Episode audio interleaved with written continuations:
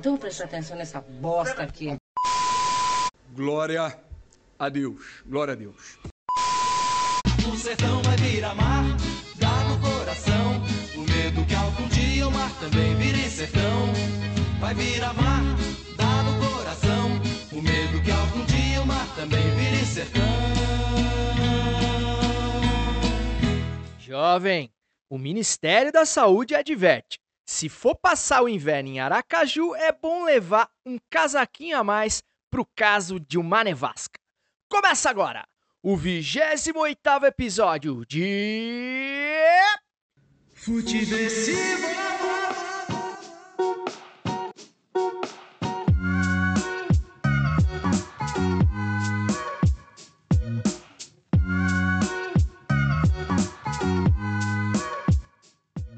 Seja muito bem-vinda, seja muito bem-vindo. Eu sou César Cartoon e esse é o Futiversivo número 28 que chega com toda a resiliência, com toda a paciência que ainda nos resta e a sagacidade já tradicional para sobreviver à Brasileia dos novos tempos. Esse lugar onde o slogan Brasil acima de todos está muito, mas muito próximo de ser alcançado em Brasilzil.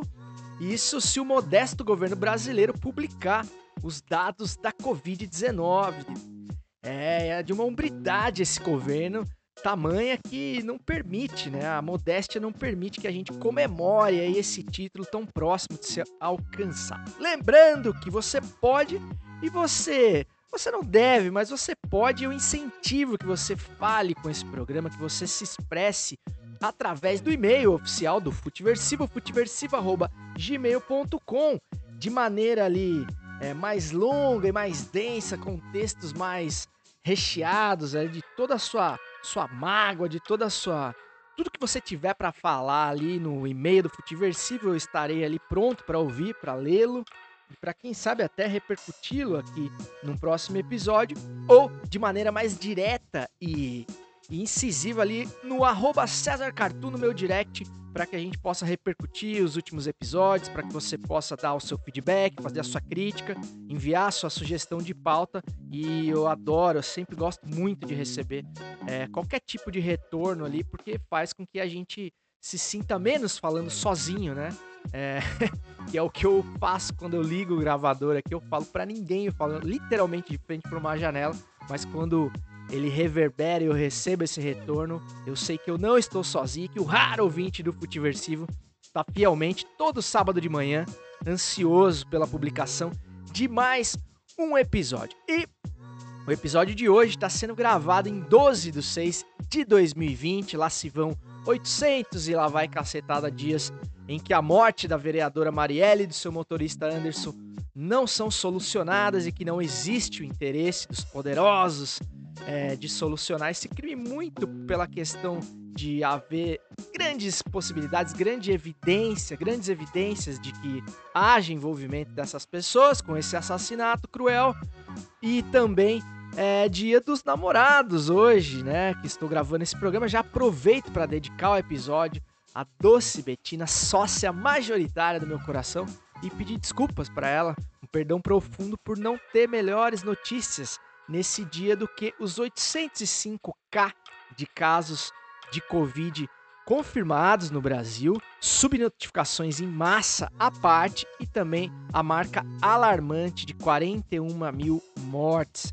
Mais de 41 mil. É, quando esse programa tiver ido ao ar, já teremos seguramente 42 mil mortes por Covid-19 e elas são mais alarmantes ainda porque grande parte da população não se deu conta. Vivemos um período de histeria coletiva, de abstração coletiva e grande parte das pessoas, inclusive membros da minha família, é, insistem em, em achar que tem, tem coisa muito mais importante, muito mais relevante para fazer na vida do que se dar conta do problema da, da maior crise sanitária da história recente do mundo e dos últimos 100 anos aí, seguramente depois da, da, da, gripe espanhola.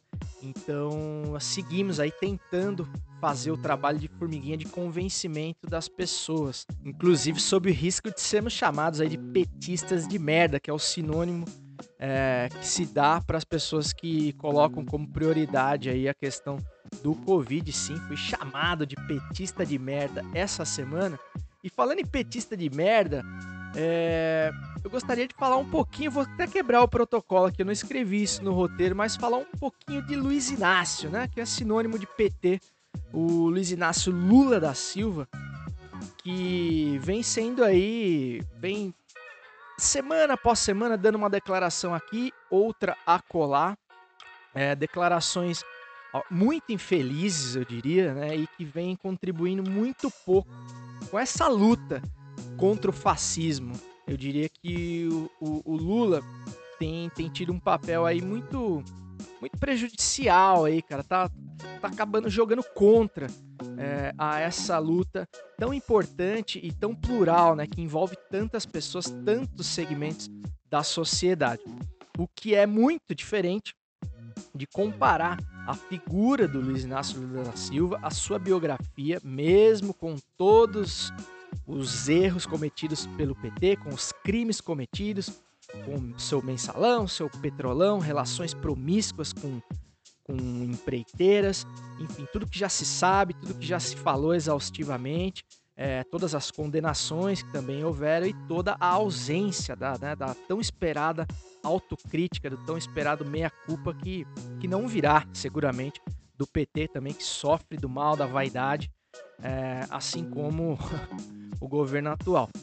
É, mas é muito diferente de comparar, por exemplo, a biografia do, do Luiz Inácio com a do seu Jair. Né? Eu acho que isso também é um crime muito grave fazer esse tipo de comparação. Eu acho que é uma comparação é, injusta e absurda.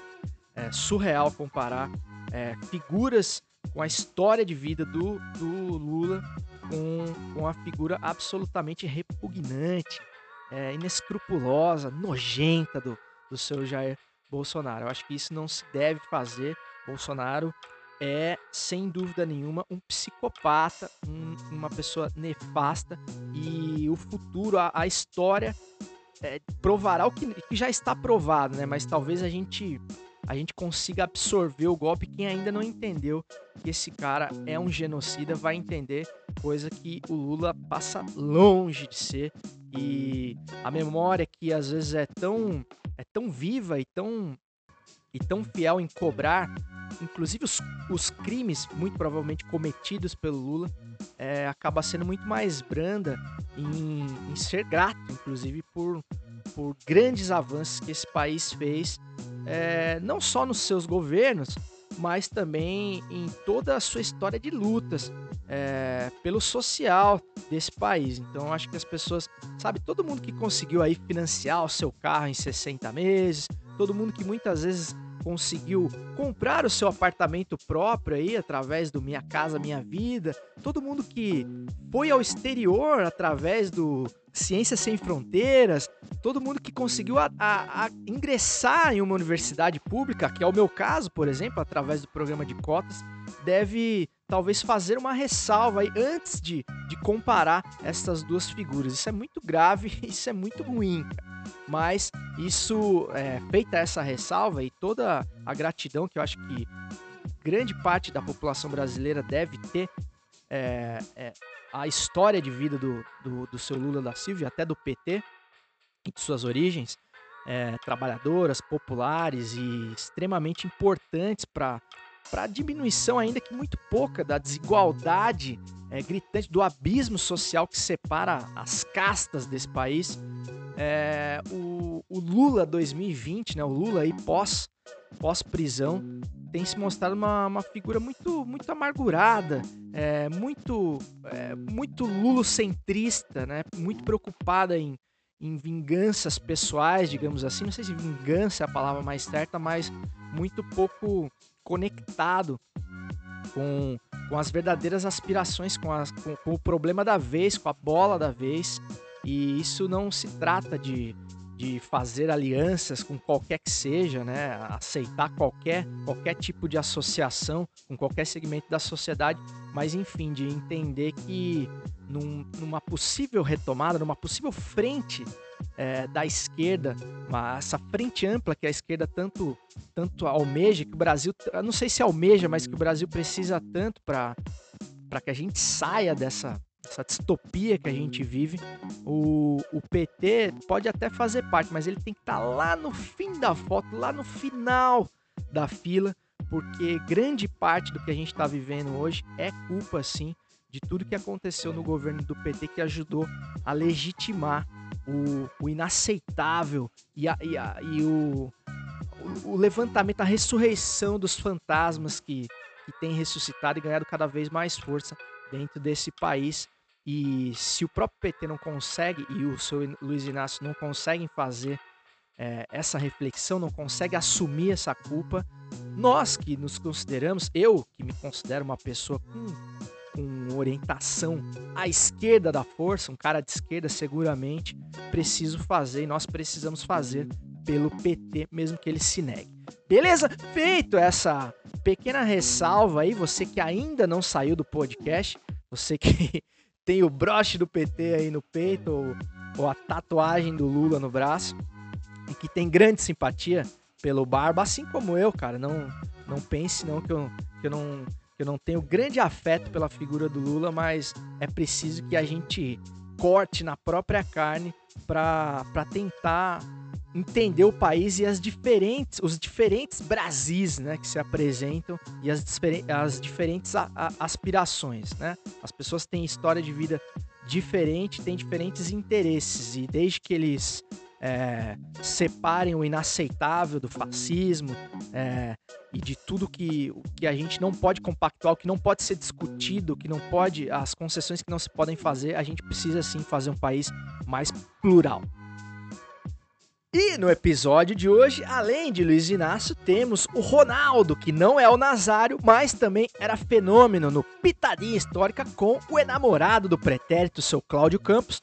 Temos o Quem Indica com a série brasileira do ano, sem medo de errar, Vai Pra Cima Fred, que teve seu último e surreal episódio liberado no último domingo, que já deixa saudades com o sobrevivente e meu parceiro de F4L, Léo Sui. E claro, tem também o gol da Alemanha, com a aula de geografia do Olavo Planista, do ministro interino da Saúde, o Eduardo Pazuello.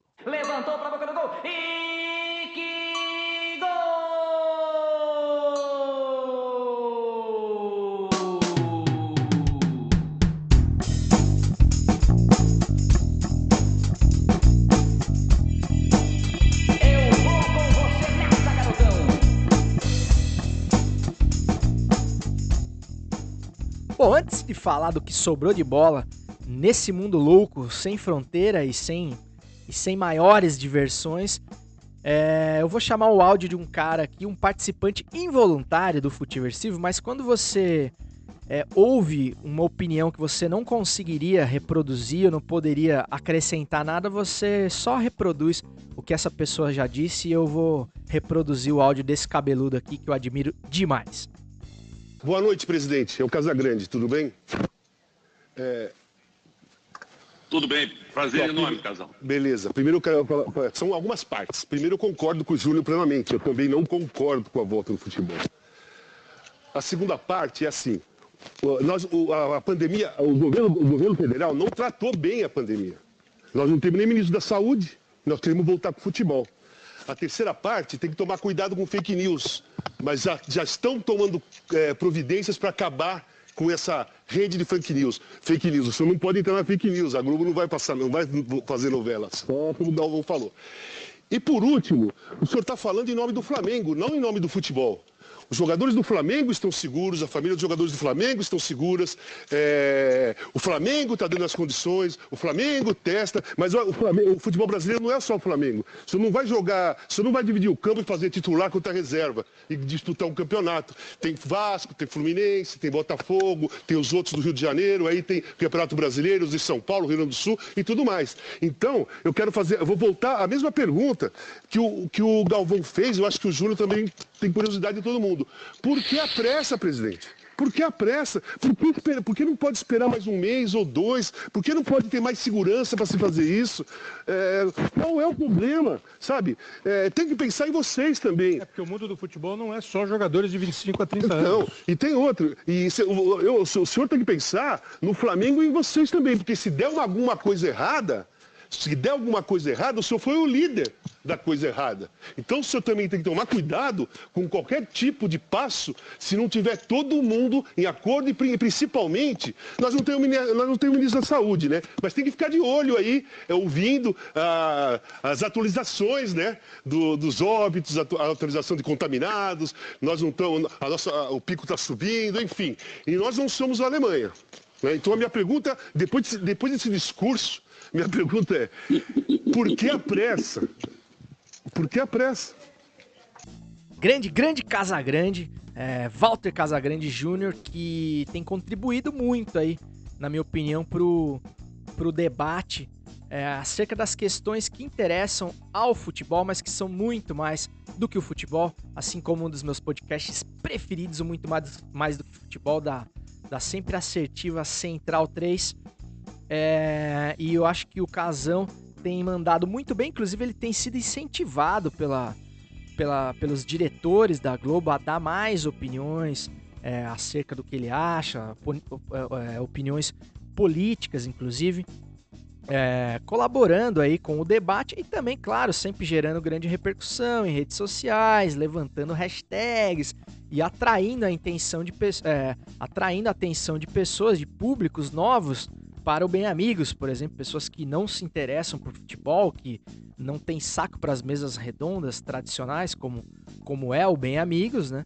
É, que acabam ali é, dando essa atenção quando, quando falas do casão acabam aí sempre polemizando e ultrapassando as barreiras do futebol, seja por um motivo ou por outro.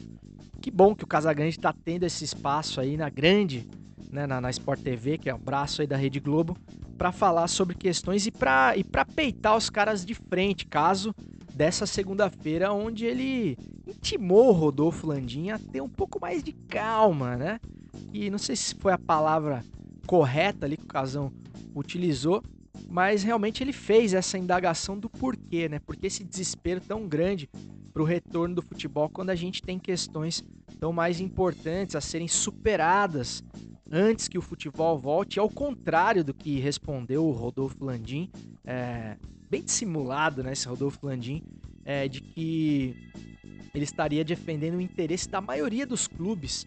É, e eu duvido muito que ele tenha essa procuração para falar é, em nome da maioria dos clubes, a maioria dos clubes que inclusive não tem a menor condição, como disse o Casão ali, de, de testar jogadores, de testar todos os envolvidos no espetáculo e que vão ali estar de encontro com, uma, com realidades completamente distintas, né? com abismos sociais que existem entre clubes de futebol, como o caso do gigante Flamengo, se você comparar com, com outros clubes aí que vivem realidades completamente diferentes, mas parece que os, que os grandes empresários, que o- que a cartolagem e assim como, como pessoas detentoras do poder, né, como, como a classe política, tem uma dificuldade de entender que o vírus ele não tem o preconceito, é, não tem o preconceito social, né? Não existe, não existe pulseirinha VIP para transmissão de vírus, né? A coisa mais óbvia do mundo. Acho que faz três meses que a gente está tentando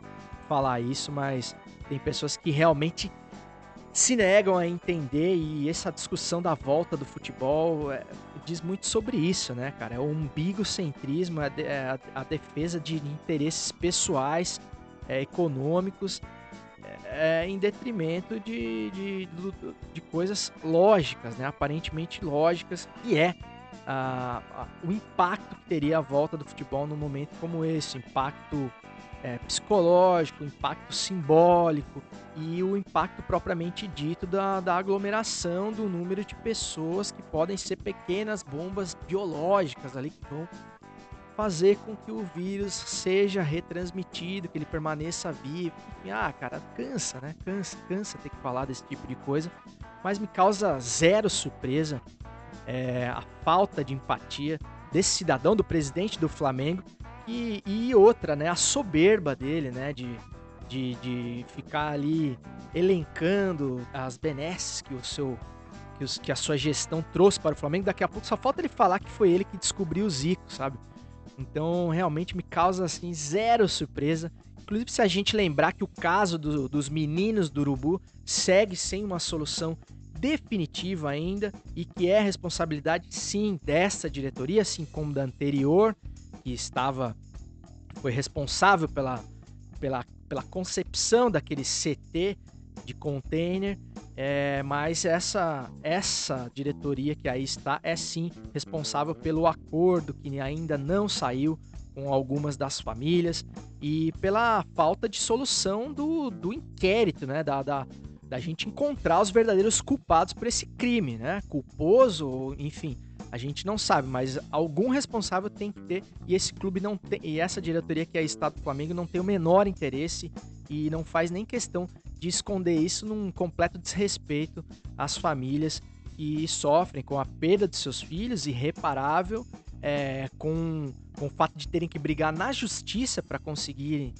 indenizações, é, para conseguir uma indenização que não representa assim nem, sabe, é, é uma porcentagem ínfima do poder aquisitivo dessa diretoria aí que tanto se gaba, né, da, de ter sanado as contas, de um elenco milionário e que faz pouco caso da desgraça alheia, literalmente.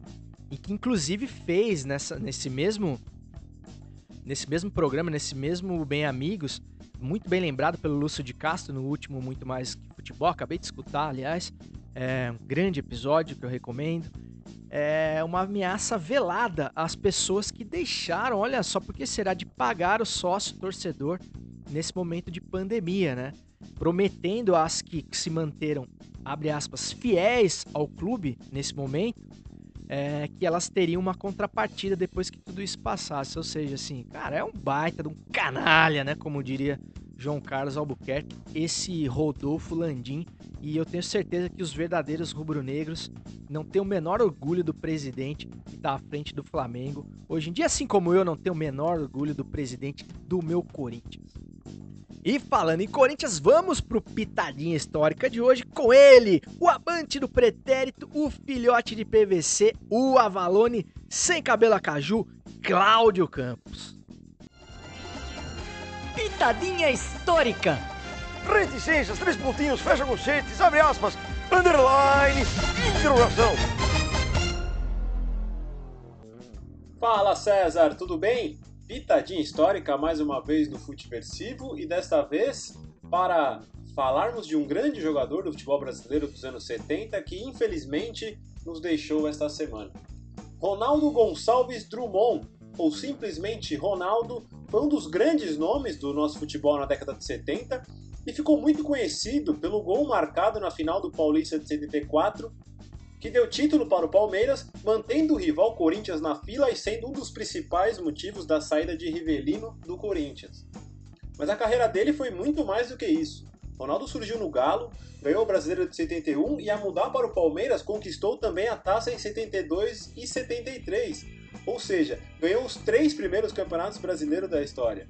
Depois disso, ao ir para o Cruzeiro, conquistou também a Libertadores da América de 76. Portanto, um multicampeão que fez parte de elencos históricos do nosso futebol. E é claro que eu não posso me despedir sem antes homenagear Ronaldo e compartilhar com vocês a narração do gol mais famoso da sua carreira. O gol que deu o título paulista para o Palmeiras em 74, na voz da lenda Fiore Gigliotti. Um abraço a todos e até semana que vem. Maria tentou passar, Zé Maria entra duro, entra lealmente, acaba tirando de Ronaldo, descarrega para o meio do gramado, recebe lance, lance, prende a bola, domina a bola, puxando a bola, entregando para Riverino, descendo, conduzindo, armando, preparando, rodando na frente para Zé Roberto, entra na cobertura, Luiz Pereira foi batido, vai Riverino, Luiz Pereira acaba tocando a bola na esquerda para Zeca, Riverino fica caído, não gostou, entendeu como falta a entrada de Luiz Pereira, o baiano vai lá, dá um tapinha nas costas do reizinho do parque, vai descendo o Alviverde, carrega Ronaldo, abriu na ponta direita para Jair, descendo pela ponta. Atenção, vai levantar, balão subindo, descendo, entrou Leivinha. Bola para Ronaldo, chutou, é fogo. Gol!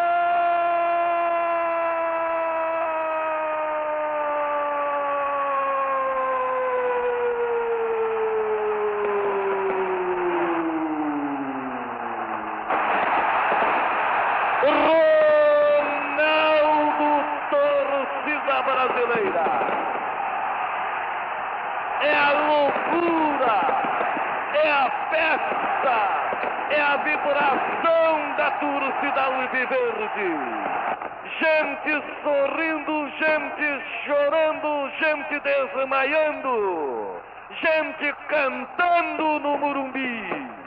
Torcida que canta em vida por nós. O tempo passa. 24 minutos, etapa final no Morumbi. Ronaldo, número 9. Um gol que pode valer o título de campeão paulista para o Alviverde. Um para o Palmeiras, zero para o Corinthians. É, grande, grande lembrança aí do Claudião. É, por mais que me doa, né, essa derrota aí corintiana pro Palmeiras, para os que falam que o Pitadinha é extremamente clubista, hoje o, hoje o Claudião deu uma disfarçada aí, colocou uma derrota do Coringão pro Palmeiras. E a lembrança de um cara que eu não conhecia, sinceramente falando, não conhecia o Ronaldo Gonçalves Drummond, ou simplesmente o, o Ronaldo, que é um, foi um multicampeão, né, cara, na década de 70, para minha surpresa, e que faleceu essa semana. Condolências e todo respeito à família do Ronaldo. E que legado legal, que história legal que esse cara construiu, inclusive sendo carrasco aí do, do Rivelino, né, cara? Um dos maiores jogadores do Corinthians. Acho que tecnicamente aí, para mim, o, o maior, se, se bobear jogador que já vestiu a camisa do Corinthians, um cara que é o maior, um dos maiores ídolos da história do Coringão, mesmo sem ter conquistado títulos relevantes, expressivos com a camisa do Corinthians e que teve, foi muito cobrado por isso também à época e que teve ali a sua história finalizada no Coringão just, é, muito por conta desse Paulista de 74 aí com o título do Palmeiras e gol do Ronaldo que não era o Nazário, mas que também aí se mostrou um grande fenômeno, capaz de encurtar a história do bigode no Coringão, o Rivelino, que aliás é um dos jogadores mais viris, mais, que mais testam a heterossexualidade do torcedor corintiano, com aquele bigode realmente imponente. Quem indica?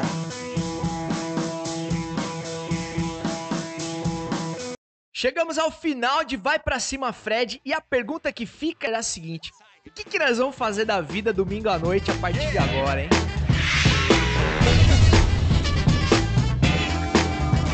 Exatamente, Cezão. Foi liberado o último episódio da série Vai Pra Cima Fred no YouTube, assinada pelo YouTube Originals, plataforma que é concorrente direto da Netflix e da Amazon Prime. E acredito que isso ficou muito claro para quem consome futebol. A identidade YouTube Originals como uma plataforma de streaming. Vai me dizer que se a série fosse um conteúdo pago, você não ia lá contratar sua assinatura. Aliás, a série é uma ótima opção para jogo de futebol fora dos campos e das quadras, principalmente nesse período de pandemia que estamos vivendo. Diz aí, Cezão. Então, mano, a estreia da série coincidiu com o início da pandemia e do consequente isolamento social, quarentena, ou seja, toda aquela história que a gente já conhece. Então, entre aspas, bota aspas nisso, essa pandemia acabou ajudando o desempenho da série que já seria muito boa por si só, mas que acabou atraindo muito mais público por conta, inclusive, da paralisação de todos os campeonatos ao redor do mundo. Ou seja, vocês têm noção que a sofrência do Fred, domingo após domingo, era o único conteúdo de futebol da face da terra praticamente inédito e que a gente não sabia o resultado ainda? Outra coisa que a gente já falou em outros vídeos, por exemplo, no vídeo do The English Game, assista lá se você não assistiu ainda, é que é muito difícil, quase impossível, você ter um conteúdo sobre futebol ficcional que consiga imitar a vera mesmo, a realidade dos lances, como num filme documental como é a série do Fred. Aliás, ainda bem que aconteceu tudo que aconteceu naquela série de verdade, porque se fosse um filme ficcional, mano, ia ser uma marmelada nível sessão da tarde dos anos 90. Exatamente. E desde o início deu para perceber o carinho que o Fred tratou todo esse projeto, porque realmente é o maior projeto da vida dele. Então, em conversas no grupo ficou claro pra gente a preocupação que ele tinha com a equipe de filmagem, é, com o roteiro, com toda a produção e pós-produção para que se tornasse um dos maiores produtos que a gente tem para consumir. Outra coisa que causa uma identificação quase que imediata do espectador com a série é que o personagem principal não é o Fred, na minha opinião, é o sonho do Fred. Então isso acaba atraindo qualquer pessoa, mesmo as que não são tão apaixonadas por futebol, porque se identificam ali com a batalha de uma pessoa em busca de um sonho que, vamos combinar, não era um sonho assim tão fácil de realizar, mesmo para um cara já consagrado como o Fred. Se você for parar para pensar, ele tomou essa decisão com mais de 30 anos, cara. Qual jogador que você conhece que virou profissional com 30 anos? Eu não lembro de nenhum, cara. Então isso já é um grau de dificuldade jogando num cenário de alto nível de intensidade, porque para ajudar ele não resolveu entrar no Ibis Futsal, ele foi jogar no Magnus, cara, um time que é tricampeão do mundo, ou seja, se ele não jogasse nada ia ficar muito evidente e ele ia destoar demais dos outros, principalmente dentro do futsal, que é outra dificuldade que eu acho que agrega mais valor ainda à conquista do Fred. Para quem joga uma bolinha, você sabe, no campo ainda daria para dar um Miguel ou outro, ficar mais escondido num jogo mais difícil. Tem muito mais atores ali que podem tomar o protagonismo no lugar dele. Só que no futsal, não, cara, não dá para dar esse migué. São quatro caras ali na linha, o espaço reduzidíssimo, um jogo muito rápido. E se ele tivesse no nível muito abaixo, ia ficar feio pro Fredão. Sem contar a pressão de não decepcionar o seu maior ídolo, Falcão, o maior de todos, que desaposentou a camisa 12 e apostou todas as suas fichas, a sua imagem, para fazer o sonho do Fred se tornar realidade. Sem contar a humildade do Falcão, que se tornou coach do Fred, que tempos atrás estava pedindo para tirar foto com o cara. E particularmente eu lamento demais não ter conseguido ir nas gravações, porque eu estava no período pré-cirurgia e eu não pude ir até Sorocaba, mas mesmo à distância acompanhei e a emoção foi muito grande no dia da gravação e também assistindo os episódios. E a visibilidade que um cara com o tamanho que o Fred conquistou trouxe para a modalidade futsal mostra também a necessidade dos atletas, não só do futsal, até do futebol de campo mesmo, fazerem o mesmo esforço, mas no sentido contrário. O que, eu quero dizer com isso? Cada vez mais os atletas vão ter que ser melhores comunicadores, vão ter que vender melhor a sua imagem, dar melhores entrevistas, falar sobre temas diversos além do futebol,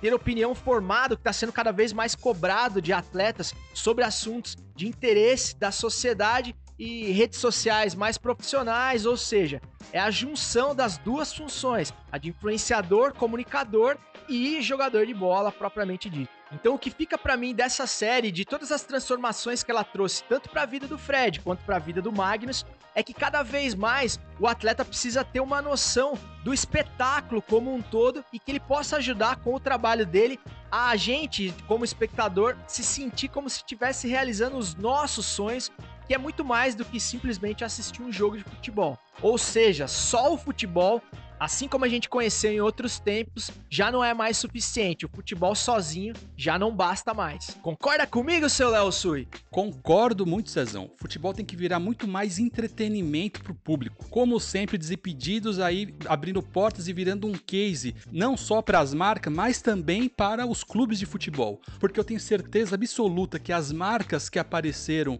ali na série vão ficar muito mais marcadas pro público, para quem consumiu a série, do que aquelas placas que ficam ao redor do campo dos estádios, por exemplo. Acredito que um novo formato de conteúdo está surgindo, tanto para os times, para os jogadores e para as marcas. E como você disse, cada jogador tem que se preocupar muito com a sua imagem, principalmente com as suas redes sociais, porque querendo ou não, ali são formadores de opinião e é um grande espaço para as marcas aparecerem. E quem ganha com isso é o público, porque terá muito mais conteúdo para consumir. E claro, foi muito legal ver toda a ajuda e o empenho dos atletas, comissão técnica, para ajudar o Fred a realizar esse sonho. Então ele teve ali algumas facilidades, mas ele também deu uma baita de uma contrapartida, né, cara? Trazendo uma visibilidade até então inédita, eu diria, pro futsal, cara. Uma, uma modalidade que tem um reconhecimento muito menor se comparada ao futebol de campo. A série dá destaques pra figura como o Mr. Ricardinho, é, que aliás é um baita um treinador, diga-se de passagem, e a sua prancheta mágica ali, que parecia uma aula de física, né? Fredão, tamo junto nessa, viu, velho? Eu também não entendi a porra nenhuma que tava escrito ali. Do resgate de figuras como o Douglão, um dos maiores pivôs do futsal dos anos 80, que aparece bastante ali na série também, e até de caras como o Capita, o Rodrigo, que eu, cara, tenho até vergonha de falar, mas eu não conhecia. E o cara é simplesmente o capitão da seleção brasileira de futsal. Quer dizer, é muito legal ver o reconhecimento que figuras como essa ganharam depois da exibição da série. Prova disso, vai ver quantos seguidores o Capita ganhou depois que Vai para Cima Fred foi pro ar. E acompanhar toda a trajetória foi realmente muito emocionante. Pra gente que tem uma amizade pessoal com o Fred, conhecendo toda a trajetória do menino Bruno para o Fred e também participando de todas essas realizações de sonhos. Brunão, Fred, quando você realiza o seu sonho, a gente realiza junto com você. Muito obrigado por todas as oportunidades, por toda a parceria e parabéns por mais esse projeto. Realmente, mano, quem indica dessa semana não podia ser diferente. Falando aí do final, né, cara, do último episódio de Vai Pra Cima Fred, eu já tinha falado aqui do Vai Pra Cima Fred lá na estreia da série, mas essa semana a gente fez um vídeo muito legal pro F4L e eu, eu fiz questão de aproveitar aqui para o Quem Indica, porque realmente, cara, quem viu o último episódio de Vai Pra Cima Fred e a... E sem puxar saquismo, sem pela saquismo nenhum aqui, cara, a figura do Fred, que tem ligação é, direta ali com o F4L, com o Futebol nas Quatro Linhas, canal do qual orgulhosamente estou fazendo parte agora. Mas realmente tem que tirar o chapéu pro cara, pra história do cara e pra, e pra esse produto realmente que é um divisor de águas no YouTube Originals, coloca o YouTube Originals aí em rota de colisão de concorrência direta com, com Amazon Prime, com a Netflix, porque se conteúdos como esse a, começarem a pipocar cada vez mais, realmente vai ficar pequeno e o YouTube Originals acaba se tornando aí cada vez mais uma opção aí na, no mercado disputado de streaming. E o final de Vai para Cima Fred é uma série documental, mas que realmente tem um roteiro assim de filme de esporte da sessão da tarde, cara. Se não tivesse acontecido tudo o que aconteceu naquela série, como já disse, é, ficaria difícil de acreditar um desfecho realmente incrível. Quem não assistiu, vai correndo assistir e prova que, que esse cara, o Bruno Carneiro, também tem uma estrela, cara, que é, é difícil de, de, de, encontrar numa pessoa, cara. Um cara realmente destinado a fazer coisas grandes na vida e a gente fica muito feliz por ele. É um trabalho de um cara que nos inspira a cada dia. Mas quando claro, o episódio começa a ficar muito legal, muito inspirador. A gente começa a falar de pessoas boas, de pessoas é, inteligentes, pessoas é, gênios da raça. A gente, claro, vem com o gol da Alemanha. Vamos to... Quando o Brasil. Você reassistiu o gol Brasil e Alemanha, né? Aquele segundo tempo, sabe que o Brasil tem 3, 4 chances de gol. Você fala, nossa, o Brasil podia ter feito 3 gols aqui. Ia ficar 5 a 3 ainda dá. Aí vem mais um gol da Alemanha para nos mostrar que o que a gente vive agora é o 7 a 1 moral que volta dia após dia, semana após semana, para nos atormentar.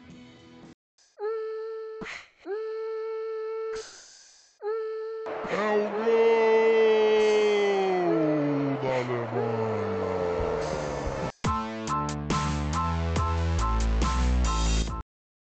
Pazuello diz que Norte e Nordeste são mais atingidos pelo coronavírus por causa do inverno do hemisfério norte. Que burro, dá zero pra ele. Uma fala do ministro interino da Saúde, o interinão Eduardo Pazuello, sobre o Norte e Nordeste tem rendido memes nas redes sociais inexplicavelmente. Em discurso na terça-feira, dia 9, Pazuello afirmou que o Norte e Nordeste já passaram, segundo ele e sua otimista cabeça, pela pior fase da pandemia do coronavírus, pois as regiões representam o hemisfério norte na posição geográfica e sofrem mais com o inverno. No entanto, o inverno em todas as regiões do Brasil, para nossa surpresa, começa em junho, né? diferentemente de países do hemisfério norte, que começam a ter o clima mais frio somente a partir de dezembro. Então, um equívoco aí de, de alguns meses aí na fala do, do ministro. E, tem, e, e essa fala dele foi proferida, veja só, numa, numa reunião ministerial fake. que foi uma reunião é, produzida ali artificialmente, justamente para apagar ainda as memórias tão vivas da, daquela reunião, essa sim, a proibidona que veio à tona é, divulgada, né, pela, pelo, pelo pedido ali do, do, do ministro Celso de Mello, do STF. Então, essa reunião fake foi feita assim pra, cara, vamos refazer o nosso filme, então vamos pensar direitinho no que a gente vai falar, tá?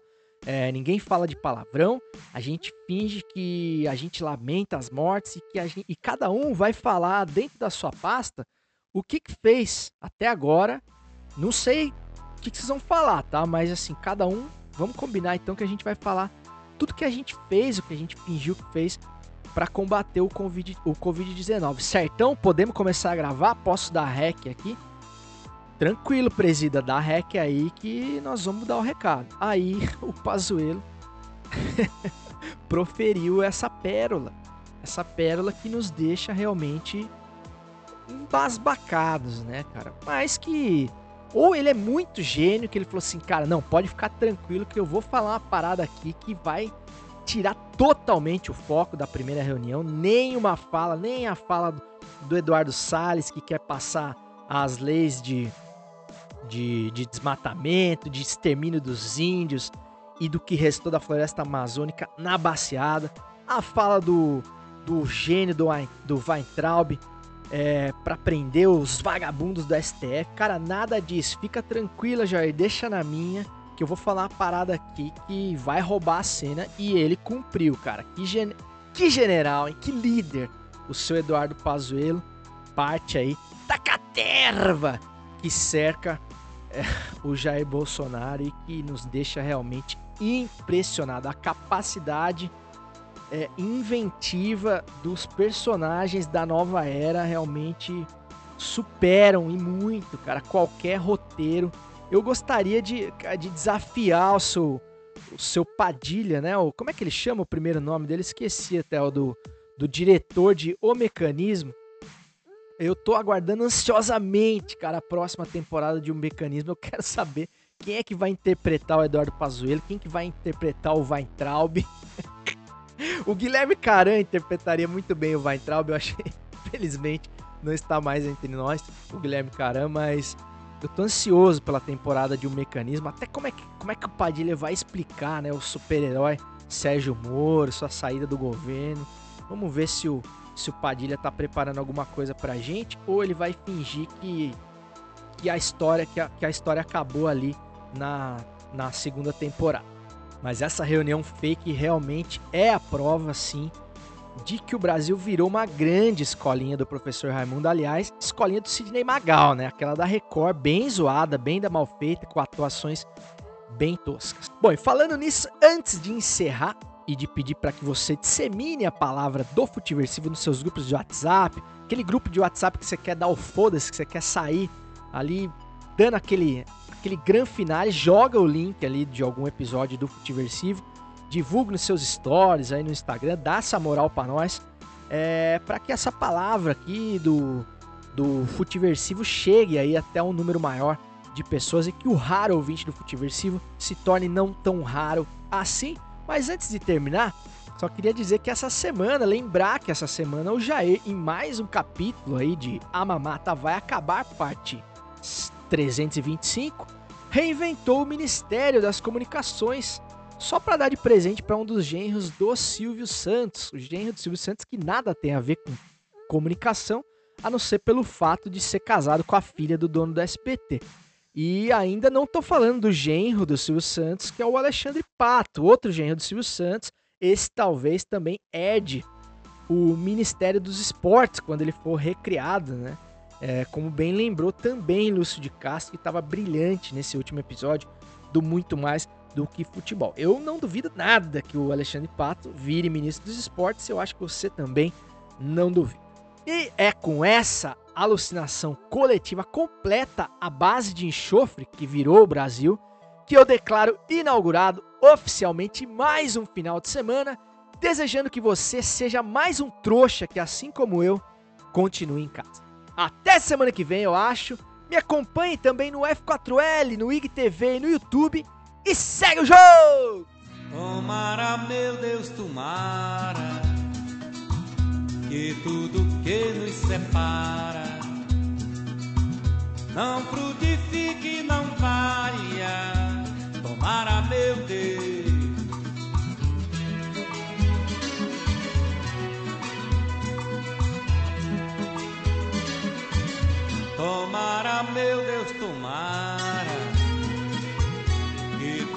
que nos amarra. Só seja amor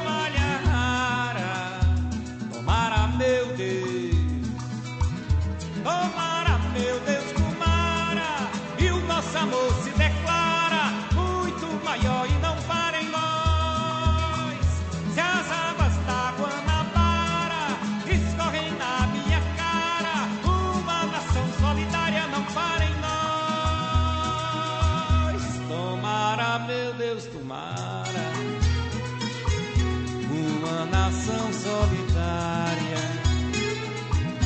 Sem preconceitos, tomar uma nação como